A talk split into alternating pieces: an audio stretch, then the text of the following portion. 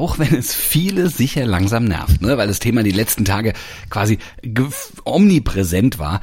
Wir müssen trotzdem gleich nochmal über die Causa Nagelsmann und Tuchel äh, das Ganze, da müssen wir nochmal drüber sprechen, Malte. Ja, da führt kein Weg dran vorbei. Da wird es dann auch gleich auch ums Nervenkostüm der Bayern-Führung gehen. Und außerdem ziehen wir die Lehren aus dem zumindest ergebnistechnisch geglückten Neustart des DFB-Teams und wir haben zwei Bundesliga-Kicker bei ihrem Debüt als Schiedsrichter beobachtet.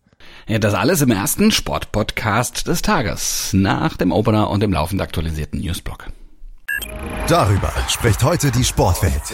Stand jetzt. Der erste Sportpodcast des Tages. Meinungen, Hintergründe und Analysen. Stand, stand, stand. Jetzt. Mit Malte Asmus und Andreas Wurm.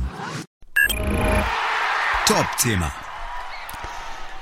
Ja, wirklich kein Thema bewegt Fußball Deutschland dieser Tage äh, so sehr wie die Entlassung von Julian Nagelsmann und die Verpflichtung von Thomas Tuchel als sein Nachfolger.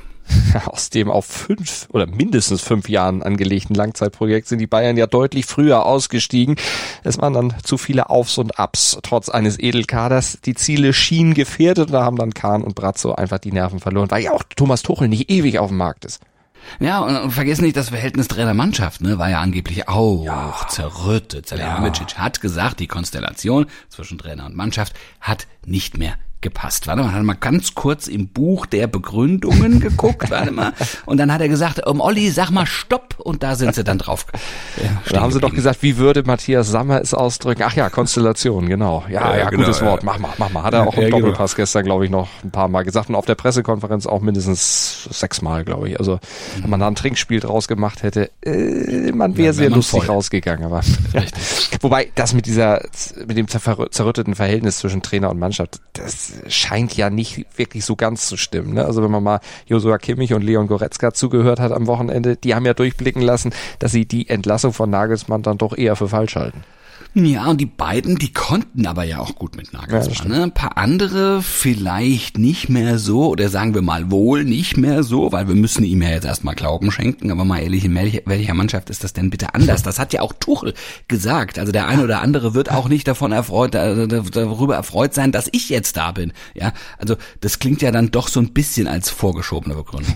Vor allen Dingen, wenn er dann den Ernährungsplan umstellt und alle Kohlenhydrate erstmal streicht und nur noch Proteingeschichten dann äh, auftischen wird. Das kann sicherlich noch zu Problemen führen, aber man sollte definitiv nicht alles glauben, was man derzeit so aus München hört. Also das ist meine Lehre aus der letzten Woche. Das fängt bei den Vorschusslorbeeren auf Nagelsmann an und hört bei den Treueschwüren des Präsidenten vom letzten Montag dann auf.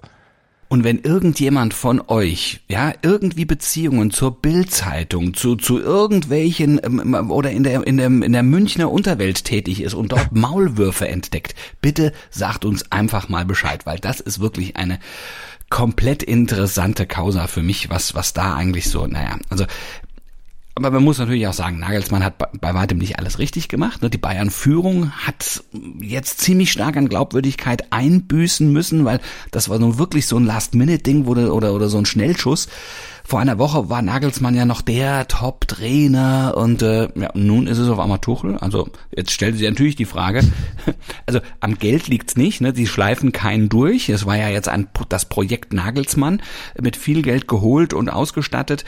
Was glaubst du, für wie lange ist er denn jetzt der Glücksbringer, der Heilsbringer, der TT?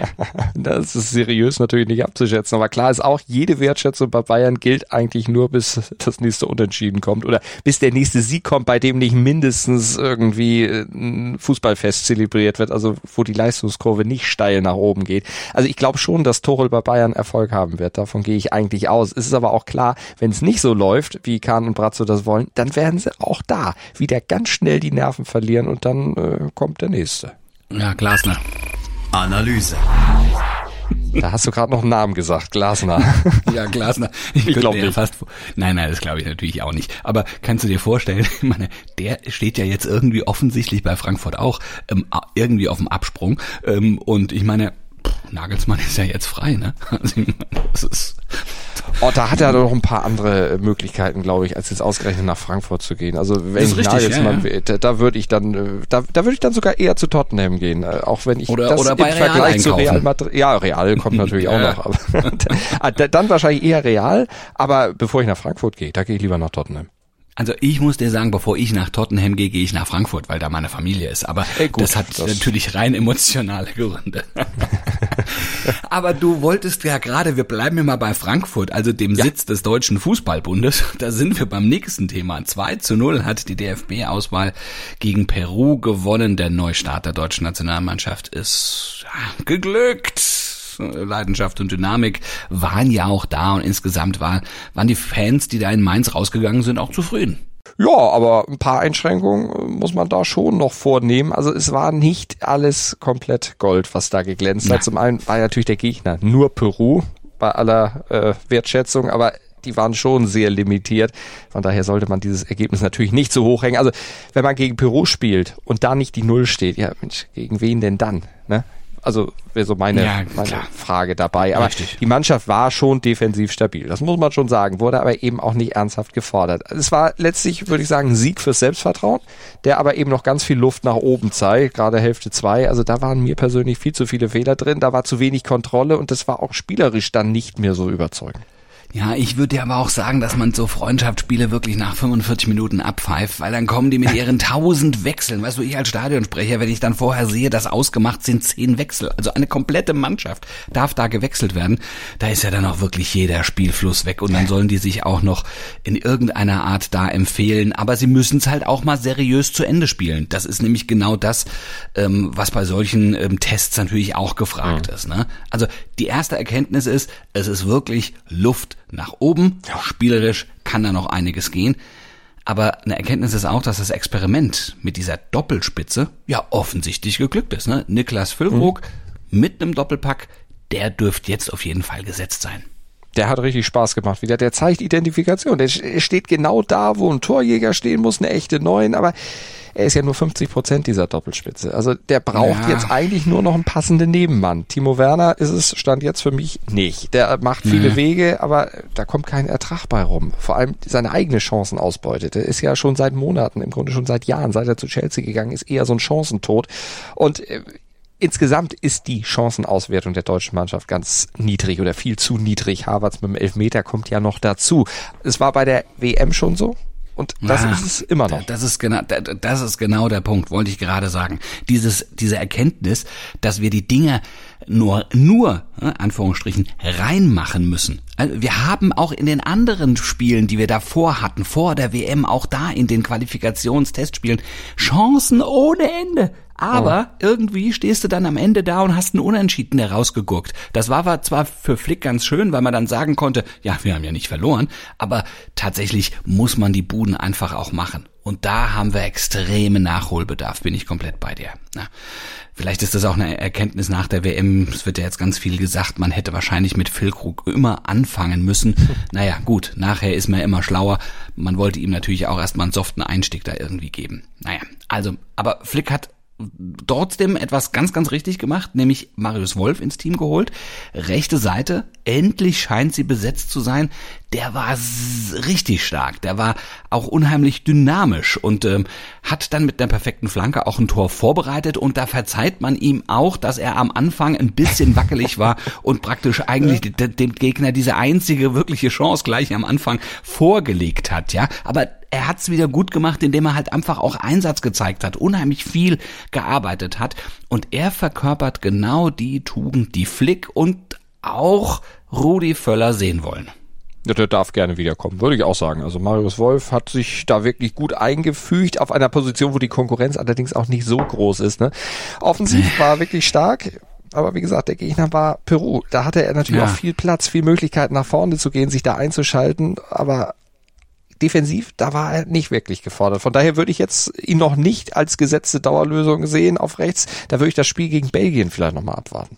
Ja, die Red Devils 3 zu 0 gegen Schweden. Die haben gezeigt, das ist ein anderes Kaliber. Das war zu erwarten, aber sie haben es jetzt auch nochmal äh, glanzvoll bestätigt, bevor sie nach ja. ähm, Köln kommen morgen Vor allem dank äh, dem Lulu-Sturm. Luke, Luke Bacchio und Lukaku, Lulu. die werden insgesamt der DFB-Defensive sicherlich schon mehr abverlangen, die mehr auf die Probe stellen. Lukaku, Dreierpack gegen Schweden, zwei davon von Luke Bacchio übrigens vorbereitet. Pfeil schnell, dynamisch, ballsicher.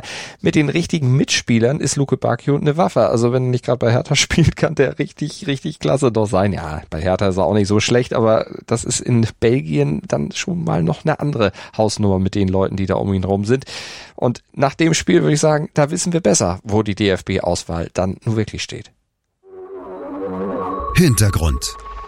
Zwei Bundesliga-Kicker haben die Länderspielpause genutzt und sich als Schiedsrichter ausprobiert, um auf den fehlenden Nachwuchs im Amateurbereich aufmerksam zu machen. Ja, und zwar Anton Stach und äh, Nils Petersen waren das beim Bezirksliga-Derby zwischen dem VfR Nierstein und dem TSV Mommenheim schöner Name. In der rheinland-pfälzischen Provinz liegt es. Ähm, 45 Minuten waren sie jeweils beschäftigt. Und dabei hatten sie prominente Unterstützung von der Seitenlinie per Headset von Bundesliga-Referee Dennis Aitikin und der war hinterher sichtlich und vor allen Dingen hörbar beeindruckt. Also die waren echt fehlerfrei. Also ich habe in meiner Karriere noch kein, einzig, kein einziges fehlerfreies Spiel geleitet. Äh, und dann machen die da, dann hauen die da so eine Leistung raus. Es ist echt Respekt und ich finde es mega cool, dass sie da mitgemacht haben, die Jungs. Ja, allerdings hat er sich per Headset auch ein paar Mal bei den Jungs melden müssen. So ein paar Korrekturen hat er dann schon angebracht. Ja, aber das störte den positiven Gesamteindruck dann nicht. Wie waren die Spieler denn selbst zufrieden? Neuland einfach, so eine Unbekannte, das man nicht kennt und äh, habe mich gefreut, heute Teil davon sein zu dürfen. Letzten Wochen wurde das Thema schon ein bisschen hochgepusht, deswegen hätte ich nicht äh, mit so viel Andrang gerechnet, aber umso schöner war es auch für die beiden Vereine und beide Mannschaften haben es dann zum Glück auch äh, ja, uns relativ leicht gemacht. Es war eine ganz neue Erfahrung einfach. Äh, normal kennt man ja nur die Perspektive als Spieler oder als Zuschauer und heute war es einfach eine ganz andere. Es waren sehr, sehr viele neue Eindrücke. Da mit Dennis ähm, tut es immer ganz gut, wenn, wenn man irgendwie mal sagt, ja, das war eine richtige Entscheidung. Das hat mir schon geholfen. Also hatte schon ein gutes Gefühl, ja. Das bringt der Sporttag. Stand jetzt. Ja, auch heute bestimmt die EM-Quali das Tagesprogramm und mit dabei sind die Niederlande und Frankreich. Ja, die Niederlande ähm, empfangen Außenseiter Gibraltar und Frankreich äh, tritt in Irland an. Und Österreich kickt in Estland. Alles heute 2045. Ja, da dürft ihr Fernseh gucken, ne? Aber morgen, wieder ab 7.07 Uhr, Podcast hören. Bitteschön. Uns. Stand jetzt. Wir freuen uns, wenn ihr uns abonniert, bewertet und wenn ihr einfach nur zuhört im Podcatcher eurer Wahl. Bis morgen. Gruß und Kuss von Andreas Wurm und Malte Asmus. Morgen wache ich dann im Hotel mit DFB ähm, Bettwäsche auf. Freue ich mich schon drauf.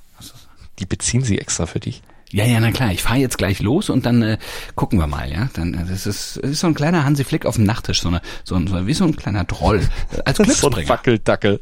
ja, oder das, ja. Schatz, ich bin neu verliebt. Was?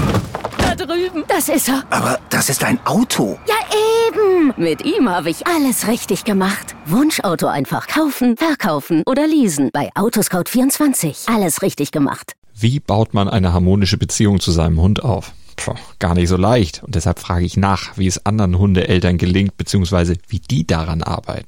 Bei Iswas Dog reden wir dann drüber. Alle 14 Tage neu mit mir, Malte Asmus und unserer Expertin für eine harmonische Mensch-Hund-Beziehung, Melanie Lippisch. Iswas Dog mit Malte Asmus. Überall, wo es Podcasts gibt.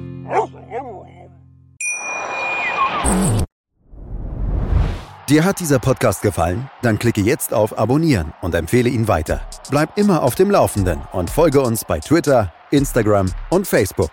Mehr Podcasts aus der weiten Welt des Sports findest du auf meinsportpodcast.de. Schatz, ich bin neu verliebt. Was? Drüben. Das ist er. Aber das ist ein Auto. Ja, eben. Mit ihm habe ich alles richtig gemacht. Wunschauto einfach kaufen, verkaufen oder leasen. Bei Autoscout24. Alles richtig gemacht.